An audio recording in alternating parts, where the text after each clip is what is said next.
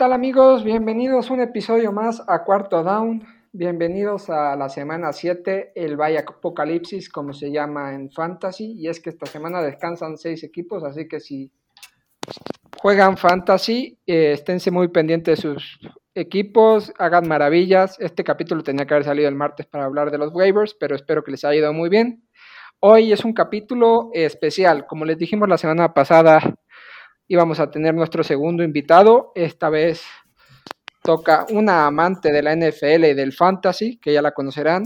También hablaremos de dos personas que dominan por tierra, como son Lamar Jackson y Derrick Henry. Las últimas noticias sobre el caso de Sean Watson. Eh, por fin se acaba la segunda, más racha, la segunda racha más larga sin victoria de la NFL. Y previas. Así que antes de nada y de pasar a saludar a a nuestra invitada Alejandro Medina. ¿Qué tal? Muy buenas tardes, ¿cómo estás? ¿Qué onda, Diego? ¿Todo bien? Ya listos para platicar un poquito por acá. Y como estábamos diciendo, eh, tenemos invitada hoy René Freak NFL, amante del fantasy, amante de los Pats. ¿Qué tal? ¿Cómo estás? Muchas gracias por acompañarnos. Hola, ¿cómo están chicos? Muchísimas gracias a ustedes por la invitación. Encantadísima de estar aquí en su proyecto. Y qué padre, a mí me encanta que me inviten a todos los podcast y me encanta hablar de NFL, ¿no? Y antes de que y antes de que entremos ya en materia de análisis, de conocer un poco más a René, Alejandro, tú que tomaste las riendas y que le has dado vida a nuestros perfiles, ¿dónde nos pueden seguir tanto en lo personal como en lo privado? Bueno, en lo de la cuenta del programa. Estamos ya tuiteando un poquito más activos desde, desde arroba cuarto guion bajo down. Eh, pues poco a poquito lo que vamos, lo que vamos pudiendo desde, desde la cuenta, de lo que va saliendo de notas y todo demás. Ya la iremos, la iremos armando poco a poquito. Hay que darle cuerpo primero a la, a la estructura de la cuenta, pero ya pueden encontrar información en, en arroba cuarto guion bajo down. A ti, René, ¿cómo te pueden escuchar, encontrar, dónde? Yo estoy en Twitter como freak-nfl y en YouTube Twitch, Spotify, Apple, todos los canales que tienen podcast, eh, como Freak NFL. Y los lunes y, mar y miércoles, perdón, estoy a las 5 de la tarde en Fantasy al Máximo, en el canal de, de sí, en Fantasy al Máximo, en Máximo Avance. Perfecto, pues perfecto. si quieren conocer a René, ahí todo está perfecto, la pueden ver. Yo de vez en cuando lo sigo, cuando tengo tiempo ahí me meto a verla a ella, al abuelo, a Ore, que también son candidatos que tenemos a invitarlos. Y ahora sí, vamos a empezar con lo que nos incumbe en este capítulo y primero conocer un poquito más de nuestra invitada ferviente, amante de los, de los pads, del fantasy, de los Funcos. Ella es la culpable de que Alejandro y yo estemos compitiendo en una liga por llevarnos Funcos. La verdad, yo tengo apenas dos Funcos. Alejandro y René tienen muchísimos más que yo. Cuéntanos, René, ¿cómo empieza tu afición por la NFL, por los pads y por los Funcos? ¿Y qué te hizo crear tantas ligas? Porque también creó el Freak Bowl, donde yo por lo menos formo parte. No sé si Alejandro forma parte también. No, ese no. Muy mal, el siguiente año hay. El siguiente año sí, seguro. Hay que estar. Sí.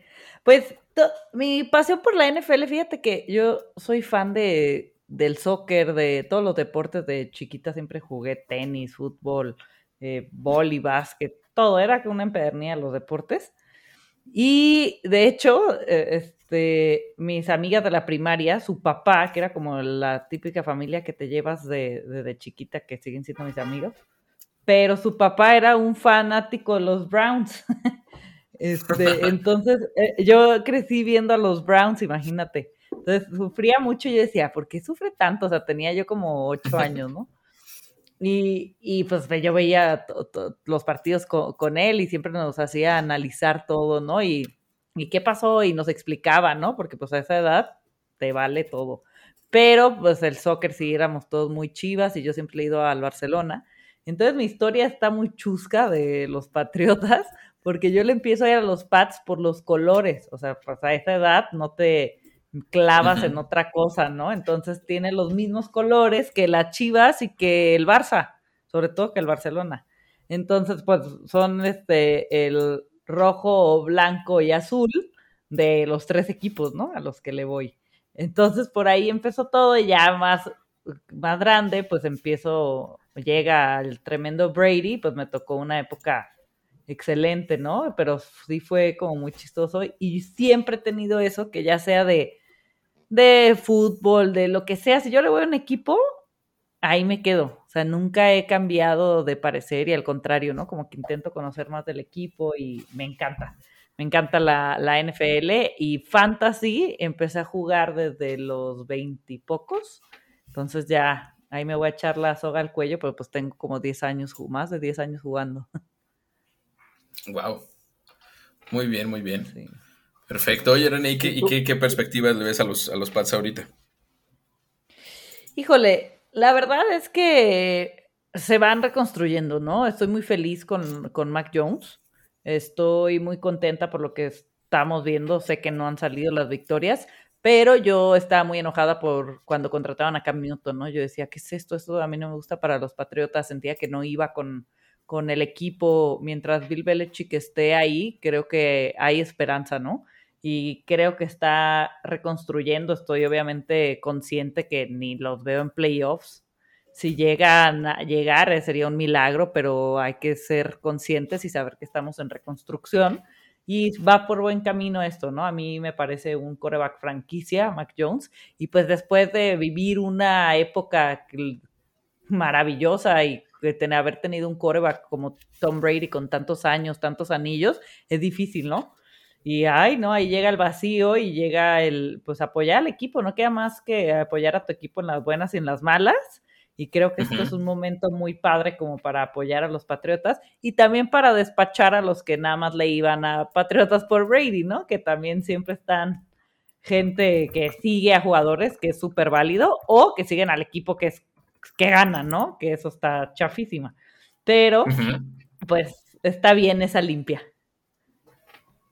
Perfecto, sí, la verdad es que son, son dos equipos con los que yo, en lo personal, obviamente yo yendo a Steelers, Alejandro Brown y René a, Pat, son, son equipos que siempre nos hemos enfrentado unas más que otras y el dominio de los Pats era abrumador y yo lo admito, yo era de los primeros que decía es que Brady es un tramposo, Brady no sé qué, pero después, o, sea, obviamente cuando uno es más, más joven y, ya cuando empiezas a ver las cosas más objetivamente y analizarlo, eh, pues Brady es una maravilla, de hecho yo perdí una apuesta por el Super Bowl que le ganan a, a los Rams, le ganan el último.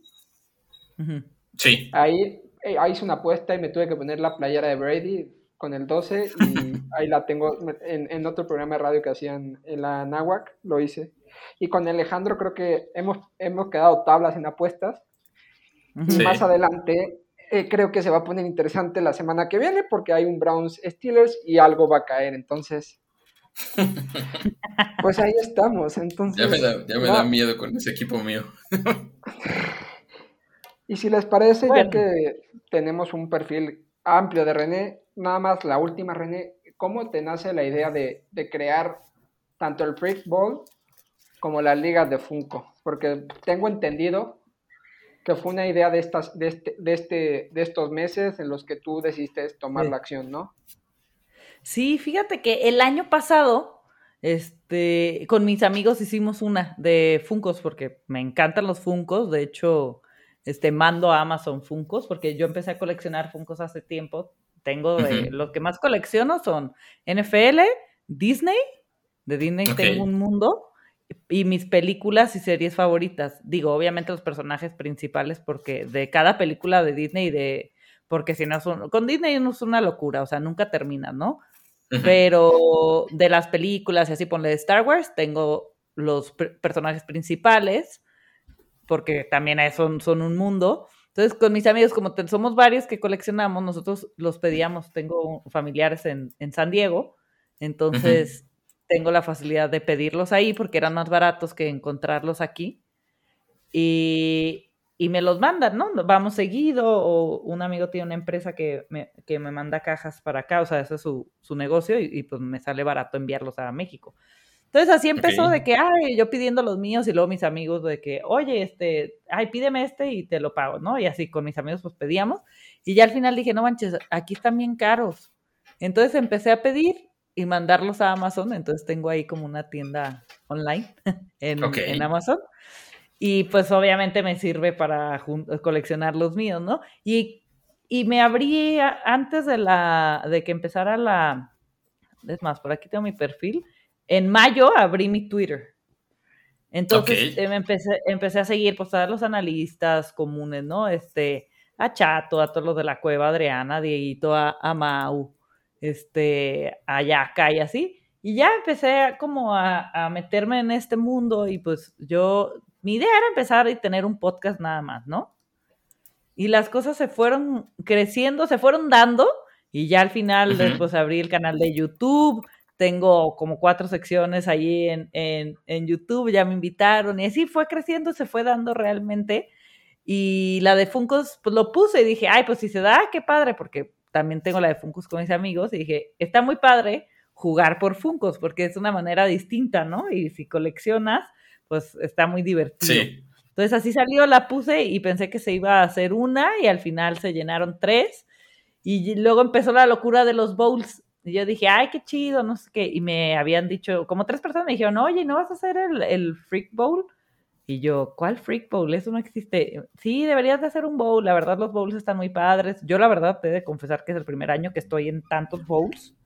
Este, no había participado y pues estoy en el, en el Scott Fish Bowl, estoy en el de Estadio Fantasy, en el de Máximo Avance, en el de La Cueva. O sea, estoy en todos los bowls. Eh, con a todos los que me invitaron entré. La verdad a mí me cuesta mucho decir no a un fantasy, al contrario, ¿no? Ando buscando ahí a cuál entrar.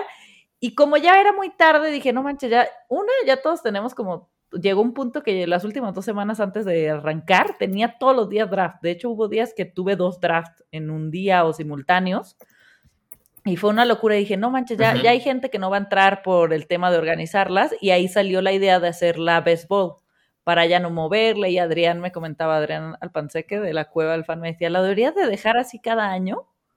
De que sea béisbol, está padrísima la idea porque pues muchos tienen muchas ligas y así, y sí se me hace padre, digo, le quitas esa emoción de los trades y todo, entonces todavía estoy en veremos, ya tengo la temática el año que entra, pero así sale, pues, y se fue una locura al ser béisbol, pues muchos entraron y también estuvo padre que mucha gente no sabía del béisbol. Entonces, pues se dio como para también abrir otra opción a este tipo de ligas y se puso padre. Al final fuimos 252 personas, entonces te puso muy divertido. Está buenísimo. La verdad que es un proyecto padre y creo que el ganador se va a llevar un anillo de como de campeón de NFL, ¿no? Correcto. Así que ahí estén pendientes de las redes de René, de las nuestras. Yo participo esta semana, justo perdí con Chato en el Freak Bowl. Ah, estás en la de C3PO. Sí, C3PO, perdí con Chato por muy poquito, entonces ahí, pero creo que agarré a Michael Thomas y a Jerry Judy, o sea, tengo como cuatro en New que no han jugado, entonces ahí está. Y ahora sí, entrando en materia de lo que viene siendo actualidad de NFL, qué mejor que empezar con un tipo que lleva años dominando sobre todo su categoría y lleva dos semanas que, que yo feliz porque lo tengo en un par de ligas. Estoy hablando de Derrick Henry. ¿Qué les está ¿Qué opinan de Derrick Henry? ¿Cuándo veremos su regresión? Eh, ¿Todavía no llega a su máximo punto? ¿Qué opinan de Derrick Henry? Yo, a mí me encanta Derrick Henry, creo, y lo, lo llevo unas dos semanas justo diciéndolo, que creo que el error es nuestro por creer cada año que no se va a volver a repetir la locura que es Henry, que va a ir en, para abajo, que no va a tener el, volumen, que no va a tener las yardas. Y yo creo que en, estos momentos varios nos estamos dando de topes de no haberlo drafteado en el primer pick o segundo, ¿no? E irnos por, por Cook y por McCaffrey. O sea, tiene 10 touchdowns, 783 yardas por, por tierra. Y no, es una locura. O sea, el que le sigue es Eckler y tiene 356. No, está tremendo, está tremendo. Complementando rápido lo que dijo René, porque lo, tengo aquí en un tweet. Derrick Henry lleva 10 touchdowns terrestres. Los Titans llevan 12. Los Browns llevan 12. Y después de Derrick Henry con 10, los Ravens llevan 9. Los Cardinals llevan 8. Y los Panthers llevan 8. En cuanto a yardas recorridas, los Browns llevan 1011 yardas, los Cowboys 986, los Titans 985, los Ravens 931, los Cardinals 784, al igual que los Bills. Y Derrick Henry, él solito, lleva 783 yardas. O sea, solo hay uno, dos, tres, seis equipos con más yardas que Derrick Henry en la liga. ¿Tú qué opinas, Alejandro? Ah, es, un fenómeno ese, ese cuate, la verdad es que sí, justo como, justo como decía René, yo creo que cada año uno piensa que le va a ir mal ya al final de cuentas, y no, o sea, creo que es más fuerte cada año el, que ofrece Derrick Henry y creo que pues tiene ya tan ese estilo con, Mike Gravel, ya, le, ya lo tiene tan armado. Yo pensaría que con, cuando perdieron a Arthur Smith hubieran eh, caído un poco, pero no, la verdad es que funciona a la perfección y le da mucho aire a Tannehill para que pueda lanzar me parece que está bastante, bastante bien y bueno, tiene algunas, algunas carencias ese equipo de Tennessee, pero bueno, el ataque es, es muy interesante con, con, Henry por encima de todo y bueno, ya después lo, después lo demás, ¿no? Ya con, con Julio y con, con AJ también, pero lo de Henry es increíble. Yo creo que todavía tiene mucho, mucho techo eh, encima de él y todavía puede recorrer bastante más porque o sea, como, como corredor es un fenómeno, la verdad, o sea, tanto físicamente como con las capacidades que tiene y, la propia fuerza. Sí.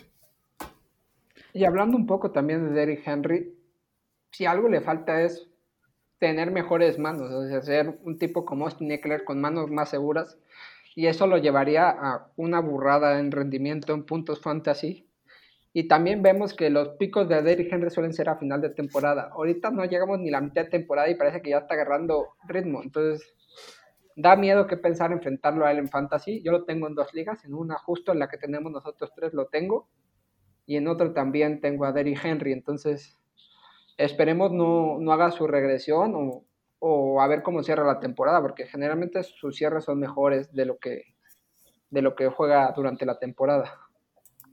Sí, o no se lesiona. Es una locura y es una tranquilidad tenerlo en tus equipos.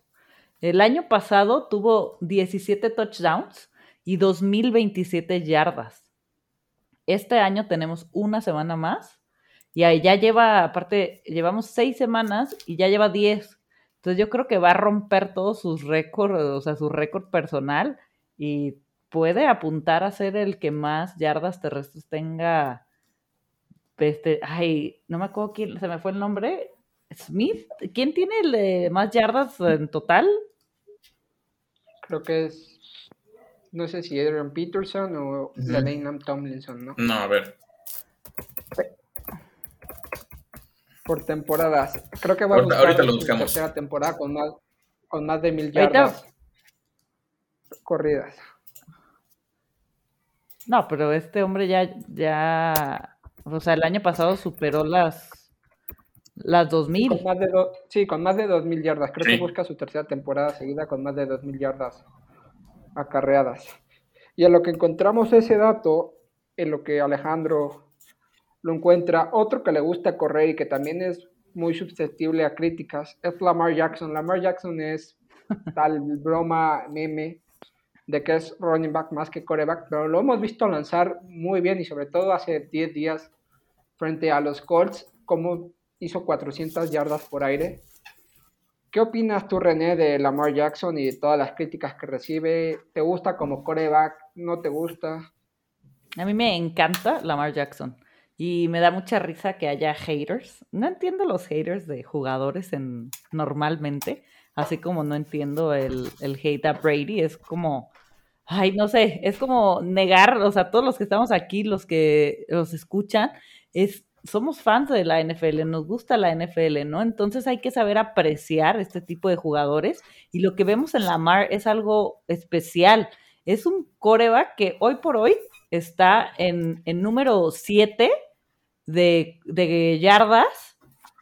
O sea, se está llevando a muchísimos running backs y aparte está soltando el brazo, que es lo que necesitábamos ver de, de, de Lamar. Y es una locura también, lo vimos en este partido pasado. Estos últimos dos partidos ha soltado el brazo increíble y tiene 1686 yardas por aire. Entonces, un coreback que sabe lanzar y que sabe correr está del otro lado. Tanto en fantasy es una chulada porque e, es un, que un coreback sepa correr, ya tienes puntos asegurados. Pero en general, como NFL, hay que saber apreciar porque esto no es tan común. Cada vez es más común, se animan más, pero lo de Lamar Jackson es un talento tremendo. Tú, Alejandro, ¿qué opinas de Lamar? Eh, yo estoy del otro lado, yo la verdad lo odio más, pero porque lo sufro cada temporada. Yo creo que, no, o sea, como, como talento es increíble y lo que ha hecho está bastante, bastante sobresaliente y, muy diferente a lo que hemos visto anteriormente con, otro tipo de, de quarterbacks. No sé si Michael Vick hubiera tenido ese techo de no ser por todo lo que, todo lo que tuvo en su momento con los escándalos y eso pero yo creo que, pues sí, Lamar es una, es una realidad y yo creo que apunta a ser eh, no solo candidato a MVP, sino por ahí ya con el tema de su contrato, eh, pues el coreback mejor pagado. Vamos a ver cómo avanza ese tema con, con teniendo los puntos de comparación de lo que, de lo del tema de Josh Allen y teniendo también a Mahomes y, y lo que pasó con Prescott también hace, unas, hace unos meses. Entonces, me parece que tiene un futuro enorme y, y, lo que lo ayuda también es que hay, hay dos cosas. Yo creo que no llegó a un equipo que estuviera de cero. La verdad es que los Ravens siempre han estado pues bien armados. Son un equipo que no le, no, le tocó escalar, digámoslo así, como si le tocó a, a, Mayfield, por ejemplo, le tocó a Josh Allen con equipos que estaban en un proceso de armado. Y, segunda que pues desde el principio tuvo al mismo head coach y no ha cambiado y John Harbaugh que es una cosa increíble también como, como head coach. Yo creo que esas son dos cosas que, que le han dado pues ese sustento como para ser el jugador que es, ¿no? Eh, no dudo que en algún momento enfrente algún problema por, pues, por la misma forma en la que corre. Yo me acuerdo mucho que, pues en su momento es, es, poco comparable, pero Robert Griffin corrió muchísimo también y hacía muchísimas jugadas eh, muy espectaculares y todo, hasta que por ahí le pegaron y se acabó todo, ¿no? Yo no quisiera pensar que eso le pudiera pasar a Lamar también, pero sí se arriesga bastante y yo siento que hasta cierto punto hay equipos que ya le han, ya le, ya le han aprendido a jugar y, pues sería lo que me preocuparía con él quizás, pero es una cosa increíble por, por el esquema, por todo lo que hay alrededor de él.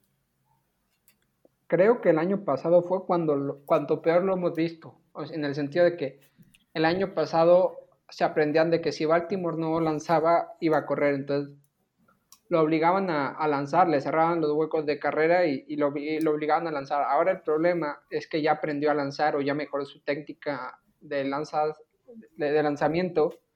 Tiene buenas armas, Mark Andrews tiene buenas a, manos. Marquis Brown parece que está mejorando y sobre todo Rashad Bateman, que lo agarraron como futuro wide receiver 1. Creo que ya le tiene esas armas para estar ahí. Falta J.K. Dobbins que está lesionado, pero es un equipo bastante completo. Y si hay un problema ahorita en Baltimore, ¿quién lo iba a decir? Es su defensa. Claro. Sí, pareciera ser que ¿sabes qué pasa?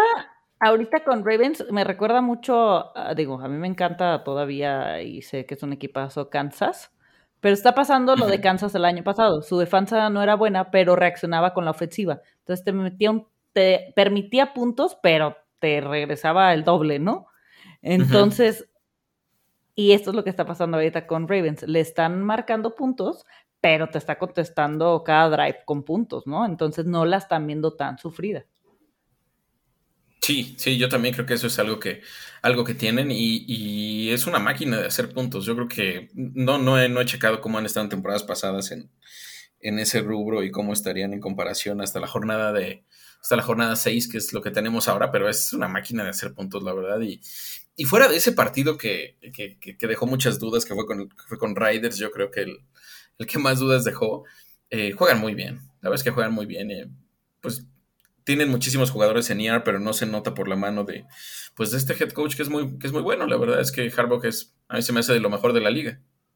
Sí, es uno de los equipos más en forma de la temporada. Y hablando de forma de rachas, por fin llegó al fin la racha, la segunda racha más perdedora de, de la NFL, que es la de los Jacksonville Jaguars, que gracias a, a los goles de Campos, ya que Urban Meyer se sacó una jugada que ni él mismo se creía frente a Miami Dolphins la semana pasada en Londres.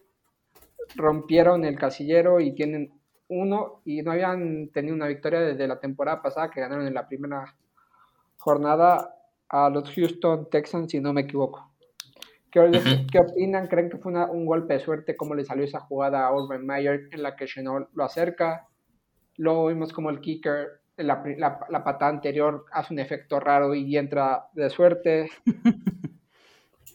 ¿Qué, ¿Qué, opinan de este fin de la racha? Aparte de todo lo que está englobando Jaguars, que parece que hay más videos de Urban Meyer, que no está contento Trevor Lawrence con las llamadas las jugadas, como involucran a James Wash, a Jen Robinson. ¿Qué les, ¿Qué les parece todo el panorama de Jaguars? Yo creo que Jaguars no va a salir adelante hasta que efectivamente cambien a, a Mayer, ¿no? Es el problema de Jaguares.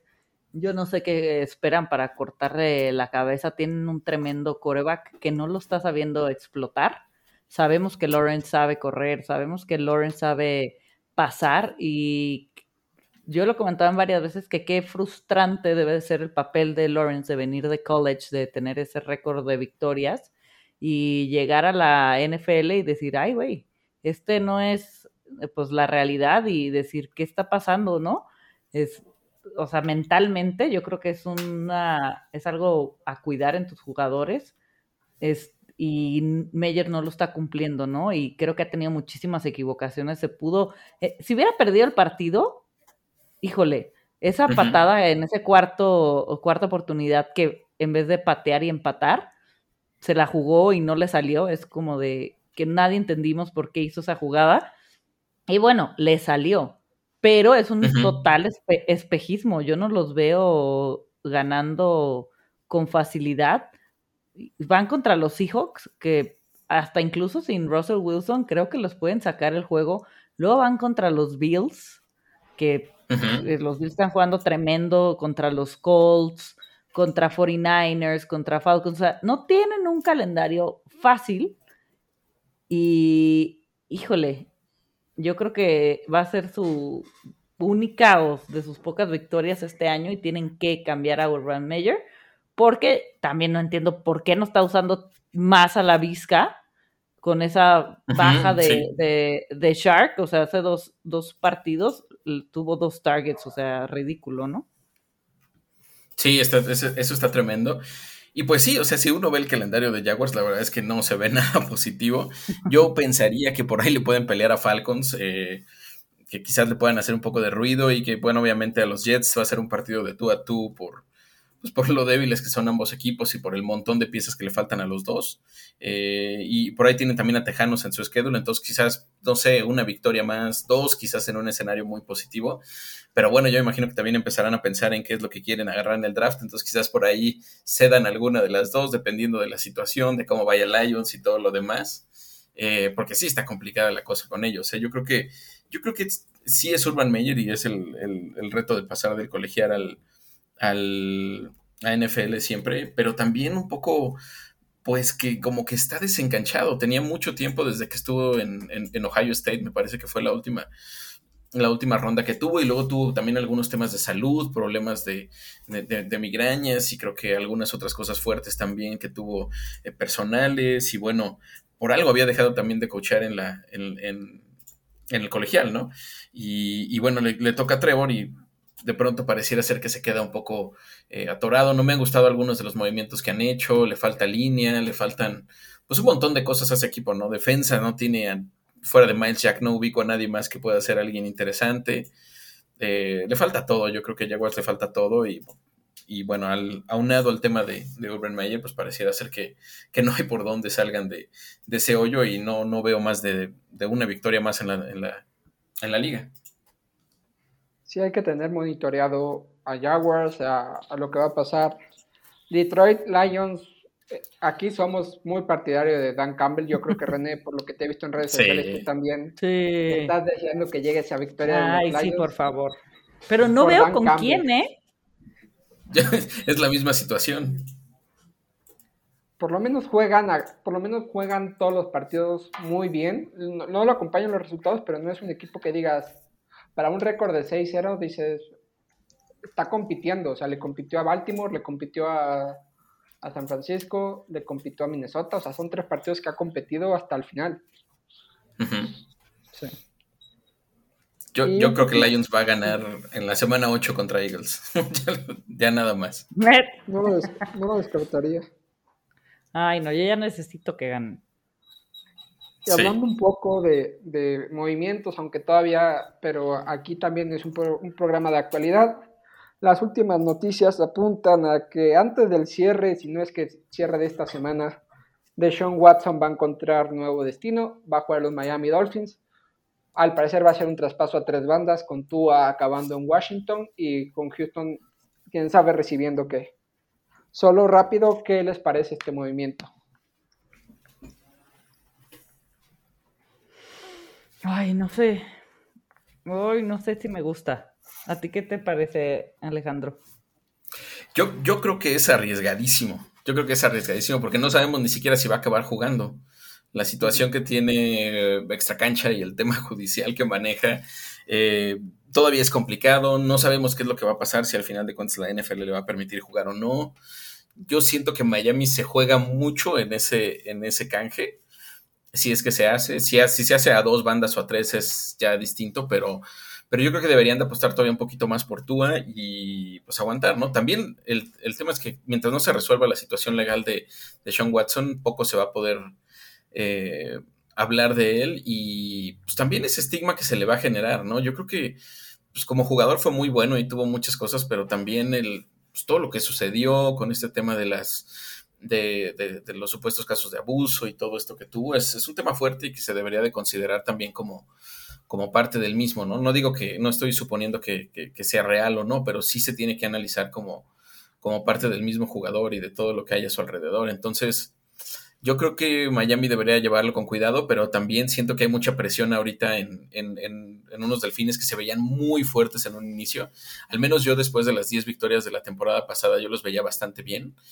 Y sí los veía dominando por encima de, de, Pats y compitiéndole a Bills y obviamente por encima de Jets también.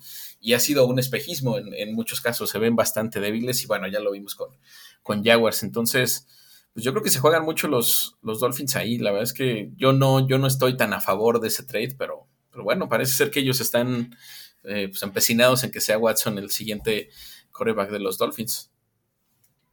Es que, ¿sabes qué pasa? Que, ¿qué es lo que van a dar ellos por conseguir a Watson? Y en febrero es el, juicio. Entonces, igual exacto.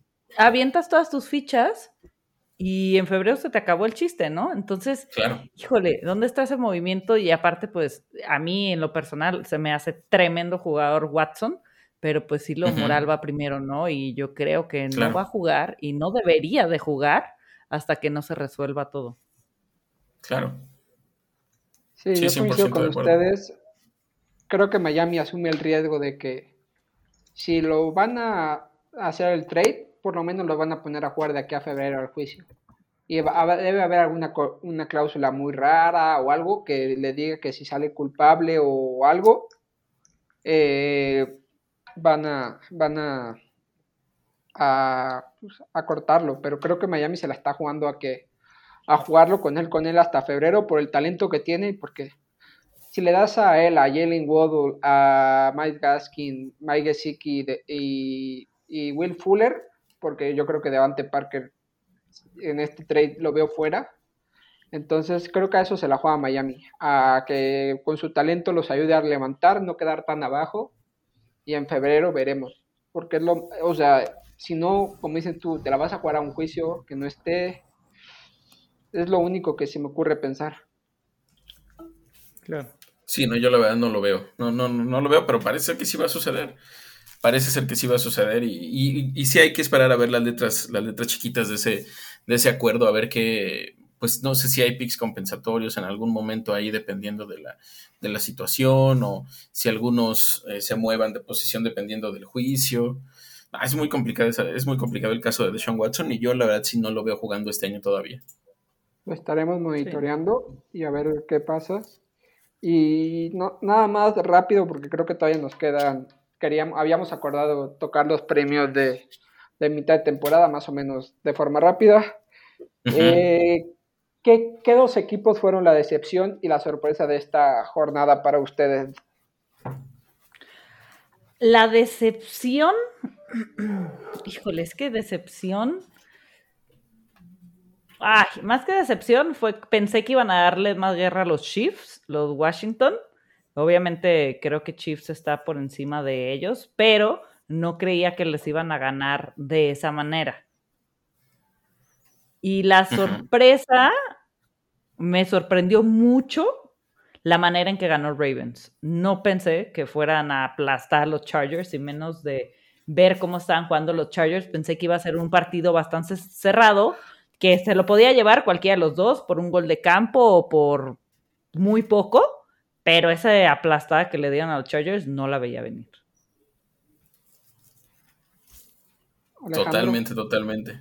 A ver, yo, yo la, la, sorpresa, yo sí creo que la sorpresa yo creo que sí va también del lado de, Ravens, con, esa paliza que le clavó a Chargers, lo dejó pues sin meter ni siquiera las manos, ¿no? Y después del partidazo que había jugado Chargers la semana pasada, sí sorprende mucho. Eh, me gustó también lo de Bengals, la verdad es que Bengals trae un caminito, pues ha enfrentado quizás algunos rivales no tan complicados, pero ha sabido ganar y también le ha hecho las cosas bien en algunos momentos Bengals y yo creo que decepción, yo pensaría en, dos equipos, uno Cleveland, que realmente no tuvo capacidad de respuesta eh, ante Cardenales, y bueno, la manera en que empezó el partido fue terrible, cómo empezó Browns y todo lo que sucedió en, las primeras series, y cómo no tuvieron posibilidad de parar a Kyler, ni a, les hizo varias de Andrew Hopkins también, y, y me gustó también mucho, yo creo que el tema de, el tema de digo, perdón, por el lado de decepción me gustó mucho también lo que pasó con, con, pues, las Panteras, ¿no? Eh, que de pronto se cayeron estrepitosamente ante Vikings, un partido juega bien y otro partido juega mal. Eh, pero sí esperaba mucho más de Panthers, la verdad, estando en casa y todo lo que, todo lo que venía jugando este equipo, eh, pues sí esperaba que, tuvieran un mejor desempeño. Para mí, la decepción, lo voy a decir, fue Miami. Creo que era un partido que podían haber ganado fácil por talento, por, por lo que eran. Y la sorpresa, quizás la victoria de Baltimore y también como nos tuvo al borde de la butaca eh, el Dallas New England Patriots, creo que fue una grata sorpresa vivir un partido tan, tan interesante. Ay, sí, qué sufrida. Sí, fue un partidazo. Fue un partidazo, la verdad, y muchos errores de ambas partes que, híjole, yo, yo no sé cómo Belichick no se la jugó en esa cuarta, en overtime, híjole, y la verdad que yo tampoco eh, pensaba que iba a salir así el juego, y los Cowboys son una tremenda locura, esa ofensiva es una locura, y esa defensa con Dix, a mí Dix me tiene encantada, me gusta verlo muchísimo. Eh, la verdad es que sí, Dix está jugando a un nivelazo. Tiene cosas de genio como la intercepción que hizo que se olvidó de su marca y supo leer bien la jugada, pero es que en la siguiente lo retratan, entonces eso es lo que te da Trevon Dix. Sí, es correcto. Y antes de entrar a las previas, les quiero preguntar a modo rápido, no, no tan rápido, pero que lo podamos llevar a, debate los premios de esta primer, primer tercio de la, de la temporada. Y quisiera empezar con, con uno que creo que es muy obvio, que es el, el Comeback of the Year. Creo que el nombre ya tiene el de Dakota Prescott, o no sé si le ven ustedes a otro candidato para ese galardón. Nada, yo creo que es enorme lo que está haciendo Dak. El nivel en el que está jugando Dak es padrísimo, ¿no? Es una chulada ver a esos, a esos Cowboys y no es fácil volver de una lesión mentalmente así, porque físicamente tú puedes estar al 100, pero haber tenido esa tremenda lesión en el campo y ver venir a los defensivos contra ti, híjole, y Dak, la verdad es que yo tengo que decirlo que sí me preocupaba, no lo drafté tanto como quise por ese miedo y la verdad mis respetos. Sí, yo creo que no hay, no hay otro más que, más que Dak Prescott para ese, premio del Comeback Player of the Year. Yo creo que ha hecho cosas increíbles. Y a mí lo que más me gusta es la capacidad de liderazgo que tiene en Dallas. Yo creo que, eh, o sea, Dallas es uno con él y otro sin él realmente. Y mucho se habló sobre si se merecía el contrato que tuvo o no, pero lo está desquitando bastante bien. Y pues bueno, es por eso está Dallas donde está. Sí, yo coincido totalmente. Y creo que hay otro que no, hasta ahorita no merece discusión y es el de entrenador del año y creo que se lo merece el, de los Chargers, que ahorita tenía el nombre y se me fue. Brandon, Brandon Staley. ¿Ustedes ven otro candidato como entrenador del año? Pues me gusta Brandon Staley. Sí. Eh, pero me gusta Cliff Kingsbury. Creo que Kingsbury con Chargers. Sí, puede ser. La verdad es que por, o sea, por ser novato es, bastante bueno y todo.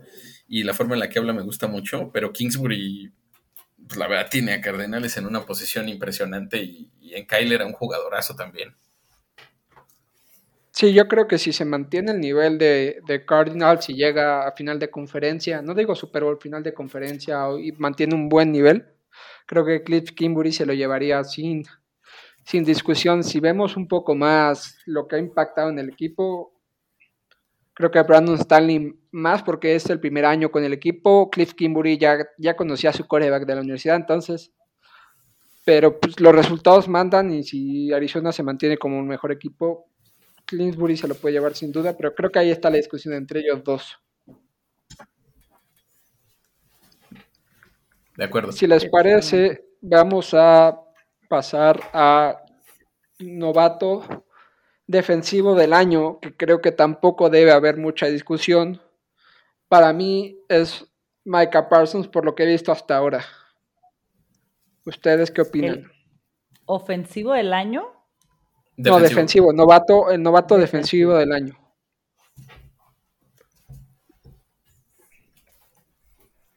Híjole. Mm. Es que estoy intentando pensar en otro de meter ahí como a la guerrilla, pero creo que es que nos lo está poniendo difícil. Yo creo que también me voy con él. Me estoy intentando acordar de, otro. Ay, que tenía, el otro día lo discutimos y me olvidó totalmente su nombre. Yo, yo creo que defensivo puede ser, es obviamente Micah Parsons por lo que ha hecho. Y bueno, si no se hubiera lesionado y ahorita se va a perder, me parece que al menos 3, 4 semanas. Yo creo que Augusto Coramoa estaba haciendo cosas increíbles en, Cleveland, la verdad. De, Por ahí tenía en PFF algunos de los datos más, de las, de las, este, de las calificaciones más altas.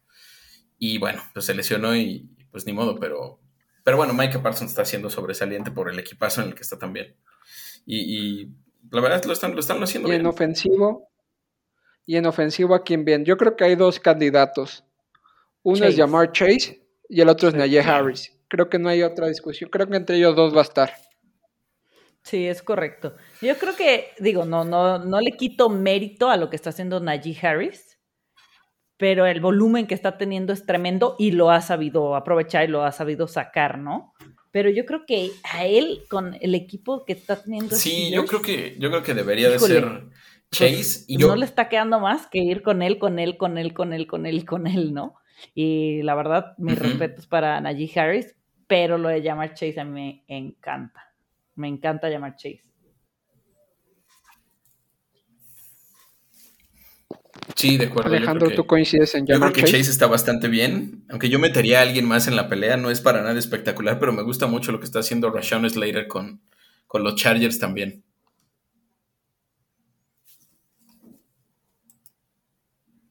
Creo que estamos teniendo un poquito de problemas de audio con, con Alejandro, pero conociéndolo, él está entre la pelea entre Naye y Yamar.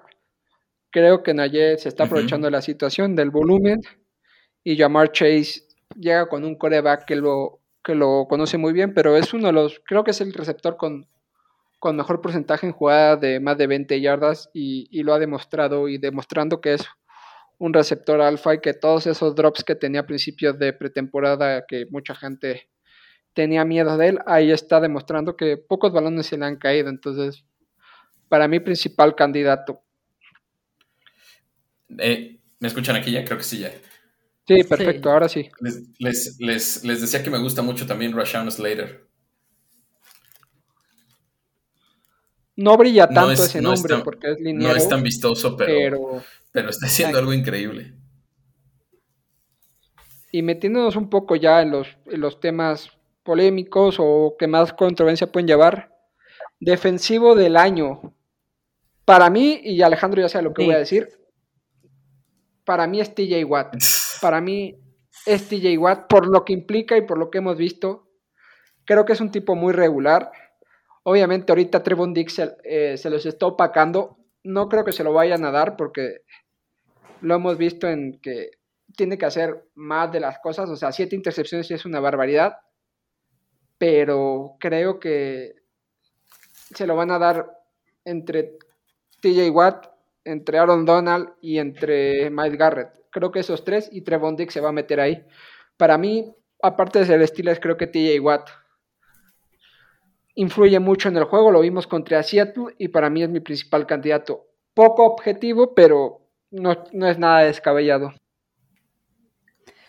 Watt es una tremenda locura, es una bestia y sí, yo creo que, que es una parte muy importante y sobre todo ahorita en la situación que están tus Steelers, él les está salvando como el juego que tuvieron contra Seattle, ¿no? Como bien lo dices.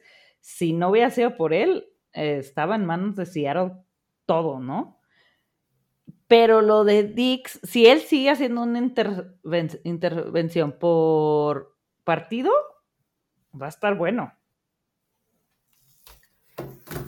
Sí, yo creo que yo creo que Dix ha hecho cosas muy, muy interesantes. Nadie esperaba de él pues lo que ha sido esta, esta temporada y pues creo que eso también lo pone en una posición muy buena, ¿no? Todos pensábamos en Aaron Donald, en TJ Watt, pensábamos obviamente en Miles Garrett y todo eso, pero, pero Dix está jugando muy bien. Vamos a ver también cómo, cómo, cómo se desempeña hacia adelante. Yo creo que queda mucha, mucha temporada todavía y, y bueno, van muchos partidos todavía que va a tener que hacer algunos picks más para, para llevarse ese premio, pero lo está haciendo bastante bien. Eh, y pues sí, yo lo pondría en esa tercia, es, es Dix, es TJ Watt y es para mí es Miles Garrett también junto con ellos.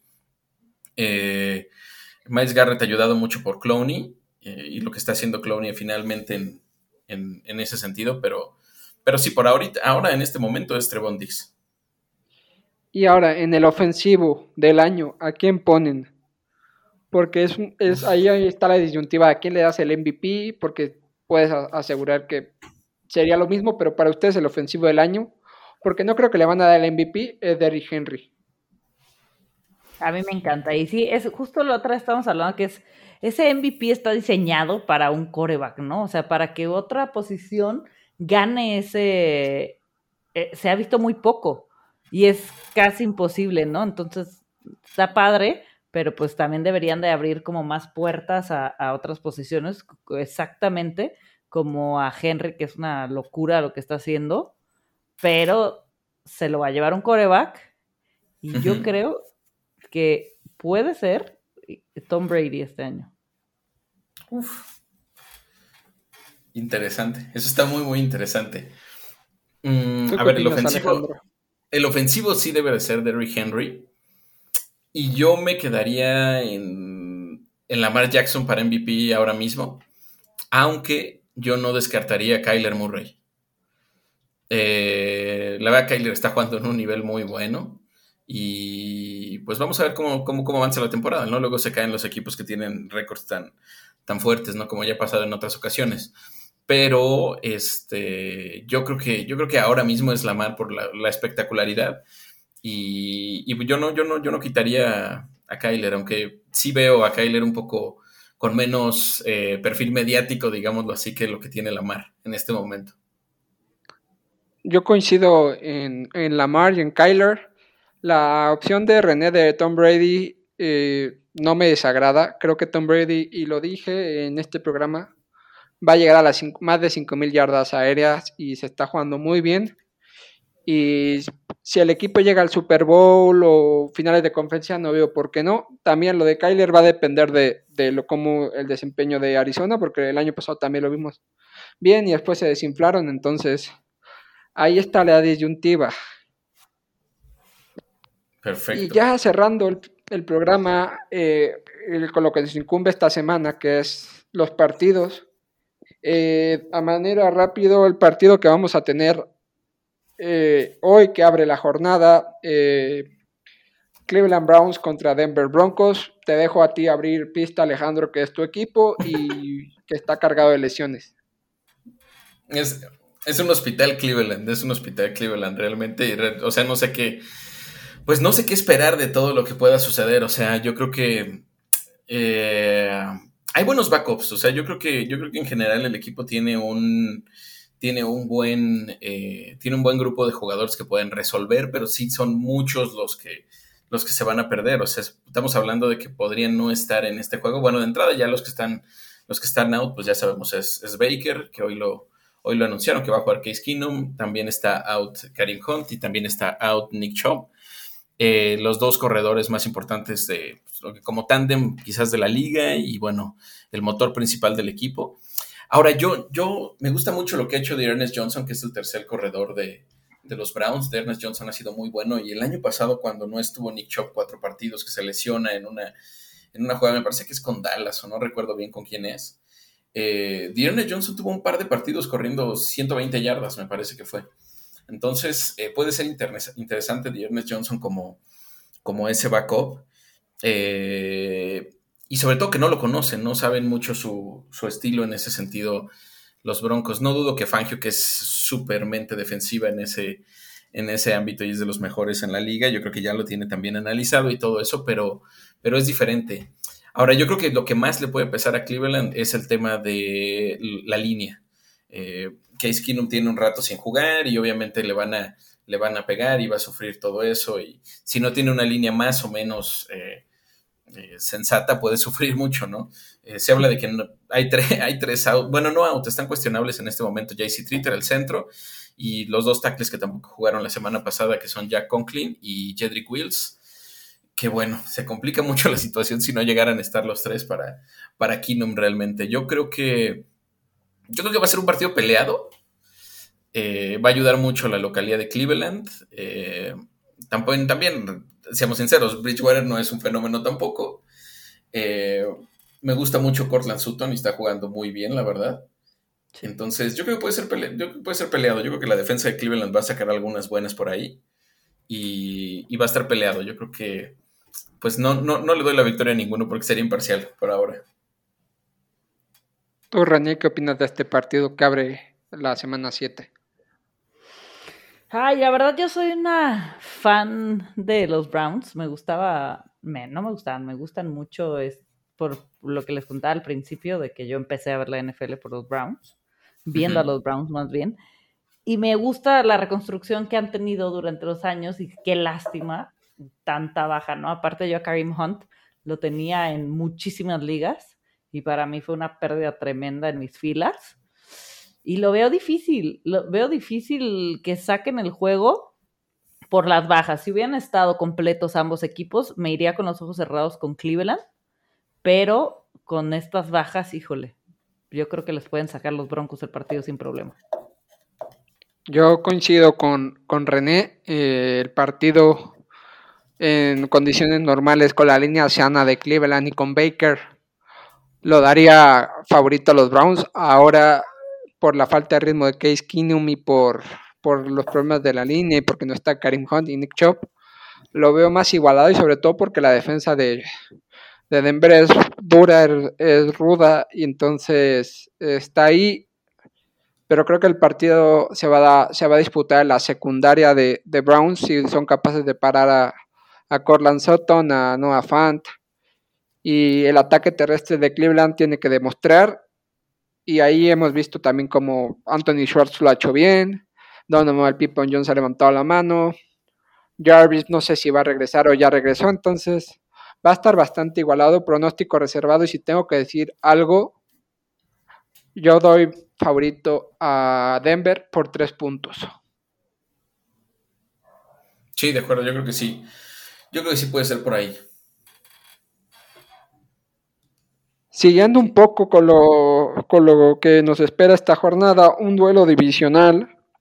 Eh, Cincinnati Bengals enfrentando a Baltimore Ravens. se juegan el liderato de la, de la sur de la americana o de la norte, ya se me olvida, mira que soy de los Steelers y siempre se me olvida mi división, pero se juegan el liderato de la división. Eh, para mí, claramente favorito eh, Baltimore, pero puede sufrir en la secundaria, sobre todo con Jamar Chase, Tyler Boyd y, y T. Higgins. Y si Joe Mixon eh, logra eh, establecer el juego terrestre, podemos ver un juego entretenido, pero para mí favoritos los, los Ravens por 6 puntos. Los Ravens por 6 puntos. Ravens. Um, Híjole, a mí me gusta mucho Cincinnati y siento que le van a dar guerra, pero también pensé en los Chargers, ¿no? Entonces, híjole, ahí me dejan un poco colgando. Pero los Bengals le dieron guerra a Rogers y creo que lo van a hacer con Ravens. ¿eh? Sí veo ganando a los Ravens, pero no creo que vaya a ser tan fácil como con los Chargers.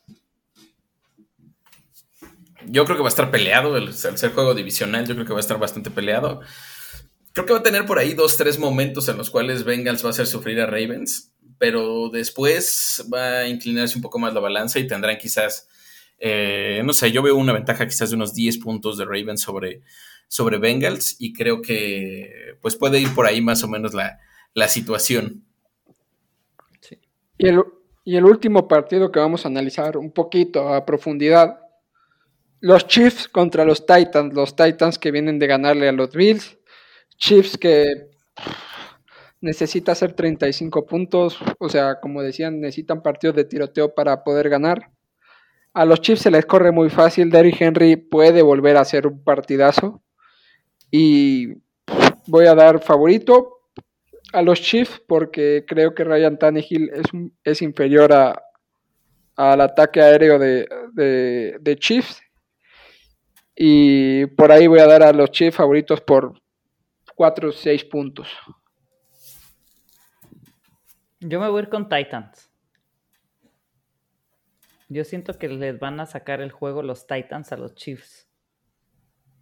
Y justo por lo que acabas de decir, les corren bastante. Henry es una locomotora. Frenaron a los Bills. Y los Bills para mí ahorita son mayor equipo en completo, pues. La ofensiva a mí me encanta de, de, de Kansas, pero Bills tiene defensa y lo subieron, supieron sacar. Entonces yo creo que con los Chiefs pueden repetir y sacar el partido. Sí, yo estoy totalmente de acuerdo. Yo creo que, yo creo que Titans es, aparte me parece que es local Titans. Sí. Entonces, eh, Titans le puede jugar, puede hacer sufrir bastante a Chiefs. Yo creo que esa defensa de Chiefs es de papel completamente.